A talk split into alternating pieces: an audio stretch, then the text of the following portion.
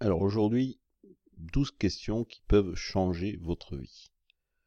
L'instinct, c'est de souvent chercher des réponses, et la vérité, c'est que ce sont les questions qui nous apprennent le plus. Donc ça peut être intéressant de temps en temps de se poser et d'aller chercher des questions sans forcément attendre une réponse immédiate. Donc la bonne question au bon moment, ça peut changer le cours d'une vie. Guérir un esprit turbulent ou un cœur en colère, bien que chaque situation évidemment puisse générer euh, des choses différentes. Voilà 12 questions que je vous propose de... vous pouvez les travailler plusieurs fois évidemment, hein. même plusieurs fois au cours d'une vie, euh, certaines même plusieurs fois au cours de la journée. Alors, je ne les ai pas trouvés tout seul, hein. je les ai recueillis auprès de quelques-uns des philosophes euh, les plus sages, penseurs incisifs, de grands leaders, voilà. Et je ne dirais pas que je connais la réponse à, l'une d'entre elles, mais en tout cas, je vous laisse euh, essayer de, de les défier. Alors, première question, avec qui passez-vous du temps? Goethe disait Dis-moi avec qui tu passes du temps et je te dirai qui tu es. Qui nous connaissons, ce que nous faisons avec, influence plus que tout autre facteur qui nous deviendrons. donc, comme la plupart du temps, ce que nous faisons nous met en contact avec des gens, bah, les gens que vous côtoyez vont affecter à, leur tour ce que vous faites. Pensez à vos amis, vos collègues, euh, votre cercle proche. Vous inspire-t-il Vous valide-t-il des choses ou vous tire-t-il vers le bas? Nous sommes euh, en général d'accord avec le fait qu'un jeune enfant qui passe du temps avec euh, des enfants qui veulent aller nulle part dans la vie n'ira probablement nulle part non plus. Mais ce que nous comprenons moins, c'est qu'un adulte qui passe du temps avec d'autres adultes tolérant des emplois un peu bullshit, des modes de vie euh, vraiment pas top, va se retrouver sans doute à faire des choix similaires. Il en va de même d'ailleurs avec ce que vous lisez, ce que vous regardez, sur quoi vous pensez notre vie en vient à ressembler à son environnement. Bernard Hardy appelle cela l'effet de proximité. Donc choisissez donc judicieusement votre environnement. Vous n'êtes pas un arbre, donc vous pouvez vous déplacer, changer. Question numéro 2. Est-ce sous mon contrôle? Épithète dit que la tâche principale du philosophe est de faire la distinction entre ce qui est sous son contrôle et ce qui ne l'est pas. Donc qu'est-ce qui dépend de nous et qu'est-ce qui n'en dépend pas? Et nous perdons énormément de temps sur ce dernier point, laissant tant d'opportunités sur la table en étiquetant mal le premier? Nos actions, nos pensées, nos sentiments, c'est à nous de décider.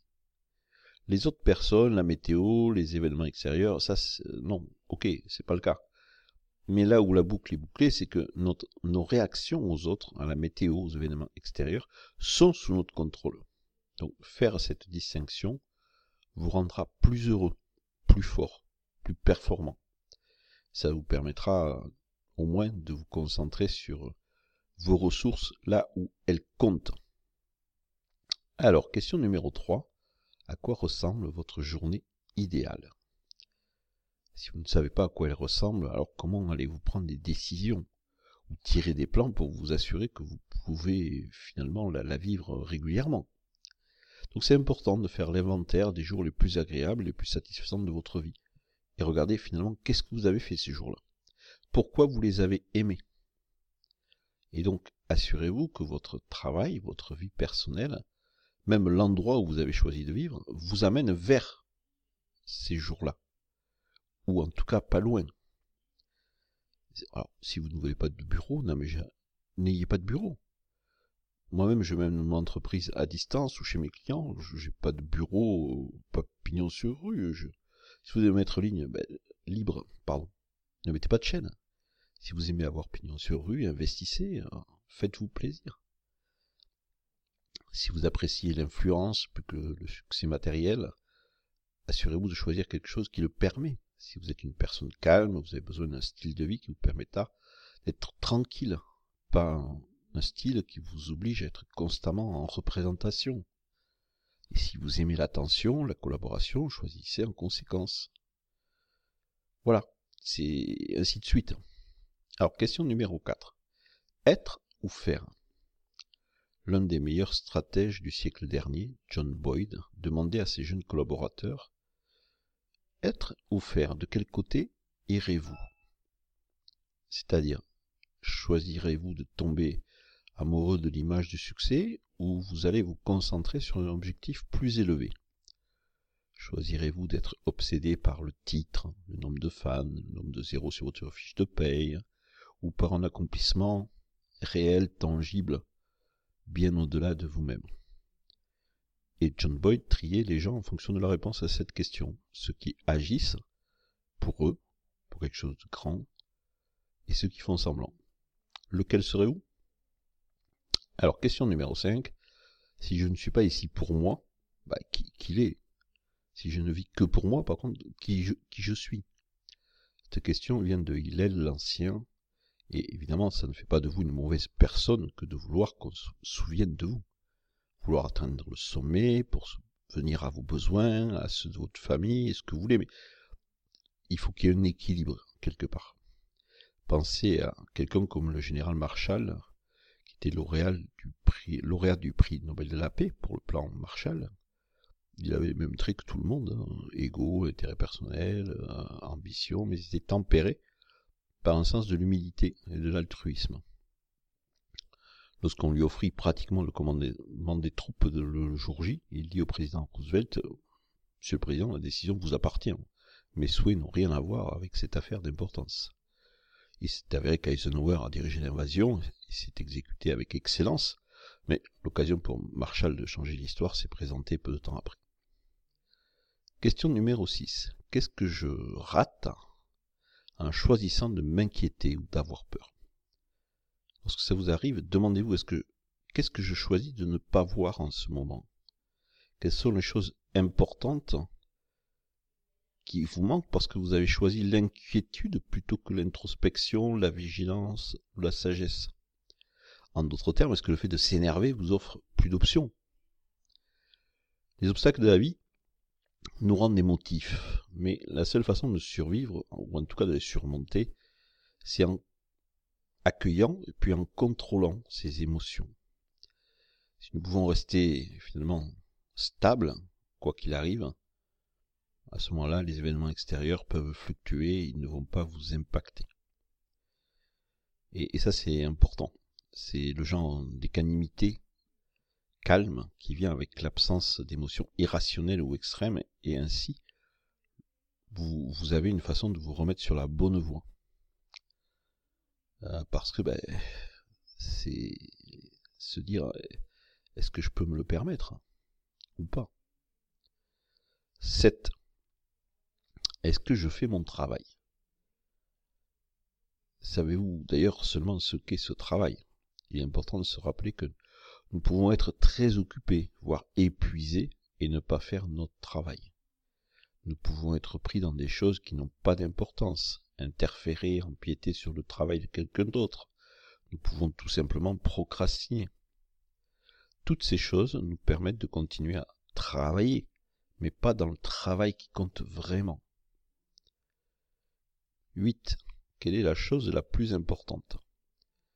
Si vous ne savez pas quelle est cette chose-là pour vous Comment savoir si vous la mettez en premier?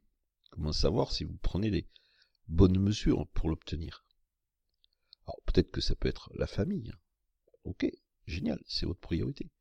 Mais ce que ça signifie, c'est que vous devez commencer à, mesurer ce que vous faites, hein, les décisions que vous prenez, à l'aide de ces paramètres liés à la famille. Et ne pas vous comparer à des personnes ayant des priorités complètement différentes. Peut-être que l'argent est la chose la plus importante pour vous. Très bien, sachez-le et assumez-le. En fait, le seul problème, c'est de se mentir à soi-même. Vous devez savoir et bien connaître ce qu'est cette chose la plus importante pour vous. Lorsque vous l'aurez compris, bah, ensuite, euh, vous mettez en place ce qu'il faut. Mais ce n'est qu'à ce moment-là que vous pourrez dire non à euh, des choses qui ne sont pas pour vous. Il est facile d'ignorer les personnes qui réussissent, mais vous pouvez aussi développer une confiance tranquille, ce que Sénèque appelait l'euthymie, la croyance que vous êtes sur le bon chemin, que vous n'êtes pas égaré par de nombreuses pistes de personnes qui sont désespérément perdues et qui croisent la vôtre. 9. À qui s'adresse mon produit?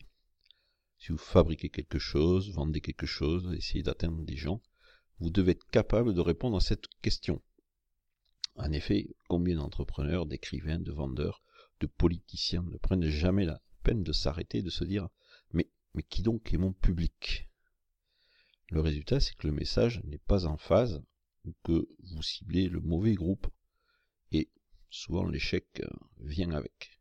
Donc, que vous soyez un créatif, un producteur, quelqu'un qui vend des services, vous devez vous arrêter et vraiment réfléchir à qui est votre public. Que veulent ces gens-là? De quoi ont-ils besoin? Quelle valeur est-ce que je leur offre? N'essayez pas d'avoir de la chance. Faites le bien, posez la question et assurez-vous que la réponse est claire. 10. Cela a-t-il vraiment de l'importance? La raison pour laquelle les gens sages ne laissent jamais la mortalité s'éloigner trop de leur esprit, c'est ce que les anciens appelaient le memento mori, c'est que cela les aide à se poser cette question. Étant donné que la vie est brève, est-ce que cette chose à laquelle je pense, qui m'inquiète, pour laquelle je me bats, me rapproche de mon but ultime? Eh oui. Malheureusement, la réponse, c'est souvent non. Donc, posons-nous cette question avant de perdre de plus en plus de temps et d'énergie. Marc Aurel disait, tu pourrais quitter la vie de suite. Donc, laisse cela déterminer ce que tu fais, ce que tu dis et ce que tu penses. 11. S'agit-il d'un temps vivant ou d'un temps mort? Dans son livre, Robert Greene dit qu'il y a deux types de temps. Le temps mort où nous ne faisons qu'attendre, et le temps vivant où nous apprenons, nous sommes actifs et nous nous appuyons sur des choses qui comptent. Alors, laissez cette question vous surprendre la prochaine fois que vous vous retrouverez assis ou en train de bavarder, euh, regarder euh, Netflix, laissez-la vous ramener dans le rang de vos priorités. Prenez un livre, prenez un stylo, en tout cas remettez-vous au travail. Profitez au maximum de chaque instant pour vous préparer au prochain mouvement, au prochain événement. Voilà, soyez pleinement vivant. 12 ans que c'est ce que je veux être? Notre esprit a la capacité astucieuse de faire la distinction entre ce que nous faisons et ce que nous sommes. Le problème, c'est que c'est pas vraiment un, sens euh, pratique. Vous pouvez pas être une bonne personne si vos actions sont constamment mauvaises. Vous ne pouvez pas être une personne travailleuse si vous prenez toutes les raccourcis possibles pour ne rien faire. Donc, peu importe que vous disiez que vous aimez quelqu'un, cela n'a d'importance que si vous lui montrez que vous l'aimez. C'est vrai pour la vie elle-même. C'est ce que vous faites, vous êtes. Donc, est-ce que cela reflète la personne que vous êtes, que vous voulez être, que vous voyez être? Et à partir de là, prenez ce filtre et posez-vous la question sur vos actions, pensées et paroles. Voilà. Donc, en fait, on a vraiment euh, beaucoup de, choses qui vont venir alimenter les réponses à ces questions. Cela vaut le coup de prendre du temps, de pas tout faire en même temps, et de revenir régulièrement dessus.